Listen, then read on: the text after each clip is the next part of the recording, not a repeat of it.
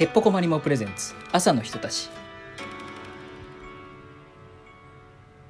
紳士淑女の皆様おはようございます。どうもへっぽこまりもです。10月の8日金曜日朝の人たち。今週もよろしくお願いいたします。夜風が涼しい秋になってまいりましたね。あの果物のね柿を食べたんですがやっぱ美味しいですね。柿大好きでございます、えー、早速10月の8日に制定された記念日を一つご紹介いたします。10月の8日は骨と関節の日でございます。1994年日本臨床整形外科学会が制定いたしました。10月の8日を、えー、骨と関節の日に制定いたしました、えー、骨をカタカナで書くと「ほ」がね、えー、10と8に分かれると。はい、バラバラにすると10と8になるというところにかけて10月の8日を骨と関節の日にしたそうでございます。ここでざっくりですが我々を支えているこの骨と関節についておさらいいたします。我々の骨でますねまず骨でございます。我々の骨はおおよそ206個ほどありましてえ内臓を守り体を動かし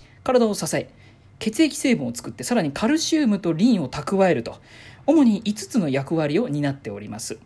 そしてそんな骨と骨をつなげているのが関節でございます。関節は骨と骨の間を取り持ちまして骨同士ですり減り合わないように、はい、すり減らし合わないようにしていたりとか。あと日常生活を行う上で必要な動作のほとんどはこの重要なえ関節という部位のおかげで行うことができております。関節に問題が生じてしまうと痛みをね生じてしまいまして、えー、動くことが困難になってまいります。日頃の習慣を整えて関節に優しい生活をなるべく心がけていきたいところでございますね。そんな、えー、大事な骨と関節の健康に気を使おうというのがこの10月の8日骨と関節の日なのです。ぜひね皆様体を大切になさってくださいませ。はい10月の8日骨と関節の日でございます。続いてコーナーでございます。今週の小話。私が今週話したい小話を一つご紹介いたします。えー、私ね、あの、イラストや漫画をですね、PC タブレット、えっ、ー、と、パソコンにつなぐやパソコンが中に入ってたりなんていうね、まあ、要はデジタルでイラストを描いてるんですけども、えー、まあ、画面に直接絵を描いていく液晶タイプのタブレットを使ってるんですね。で、まあ、あの、ペンも専用のペンなんですけども、最近ね、なんかペンの反応がすごく悪くて、絵描くのすごく難しかったんですよ。なんかすごく強くタッチしないと反応しないのですんごい筆圧強く描いてたんですよね絵を。だもうだんだん画面が削れてきちゃって一応保護フィルム貼ってるんですけど保護フィルムが削れちゃってなんかガリガリガリガリってなっちゃってでガリガリ削れるもんだからそこをペンを走らせるとペン先もどんどん削れてってなんかすんごい速さでペン先を消耗するようになったんですよね。そうなんですよ。あのタブレットでもねやっぱりペン先っていうのはすり減っていくので定期的に交換するんですけどすげえ速さで交換することになってて。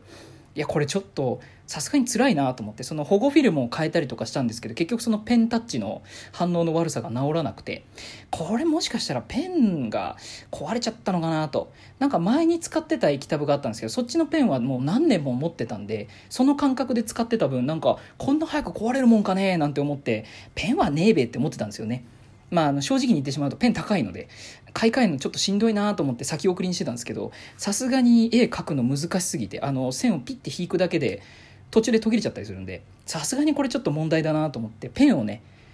買い替えてみたんですよ。高かったですけどね、えー、もう思い切って買ったんですよ。したらねめっちゃ描きやすいんですよ。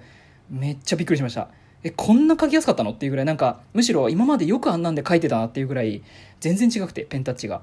なんかある意味最初に自分は直感であこれペン悪いなって思ってたけどお金かかるしなとかまだ使えるは使えるしなみたいな感じでちょっと先送りにしてた自分がいたんでなんか割とやっぱ自分の直感っていうのは当たるもんなんだなって思わされた感じですね。はい。あとは財力さえあればね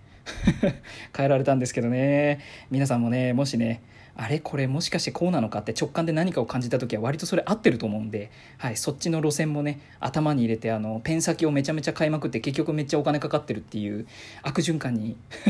陥ることなくね気をつけていただければと思います。いやほんとね高かったけど買ってよかったです。もう超なめちゃめちゃ便利なね うちの猫が泣いちゃった。はい。快適なねはいお絵かきライフになりました。皆さんもねあれペンの調子悪いぞっていうか反応悪いと思ったらペンの方も疑ってみてください。今週の小話でございました。最後に朝の人差しでは、えー、皆様からのお便りを募集しております。ぜひお寄せくださいませ。いつも聞いていただきありがとうございます、えー、それではそろそろお別れのお時間でございます。今週も一日ぼんやり。今週？違う。今日も一日ぼんやりいきましょう。いってらっしゃい。